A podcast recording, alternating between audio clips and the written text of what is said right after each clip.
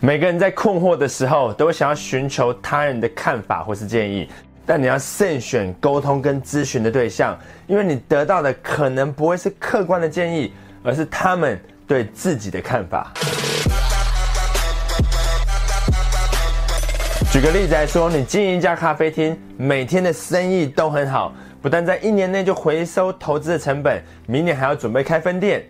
那这个时候呢，有个朋友他也想要开一家咖啡厅，他来寻求你的建议，你会怎么回应他呢？你可能会说，现在真的是创业的好时机，只要肯努力，就一定有机会可以成功。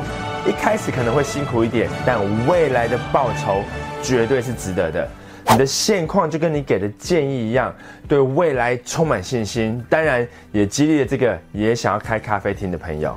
但如果情况刚好相反，你经营的咖啡厅已经岌岌可危了，不但一整天的营业额做不到几百块钱，还两个月没有发薪水给员工了，你的压力大到要靠安眠药才能睡着，真的快要撑不下去了。那这个时候你会给出什么样的建议呢？现在的景气实在太差了，千万不要冲动把工作辞掉。创业可是一条不归路啊，累得半死还不一定赚钱。人生还是稳定最重要啊！你看，你给的建议还是很诚恳，但就跟你的现况一样，对现在跟未来都充满恐惧。早知道就认份的上班就好了，干嘛把自己搞得半死？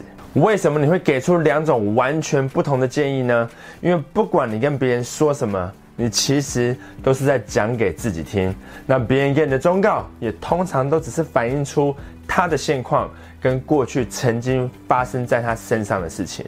一个人如果偷过东西，他会建议别人门窗一定要锁好；一个人如果生过大病，他会不断的强调健康跟养生的重要。当一个人如果曾经对感情不忠诚，他会极度的没有安全感，他会经常大发雷霆的怀疑别人是不是给他戴绿帽。我相信你可以想出很多这样子的例子。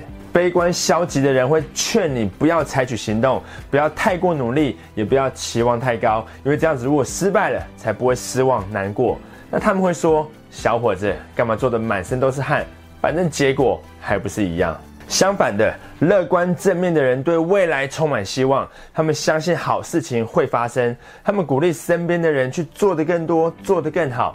他们对生活积极乐观，并且采取行动。他们渴望成功，也希望你能成功。所以，当下次有人要给你建议，试着要告诉你为什么你做不到，为什么做人不要太乐观的时候，要记得听听就好，可千万。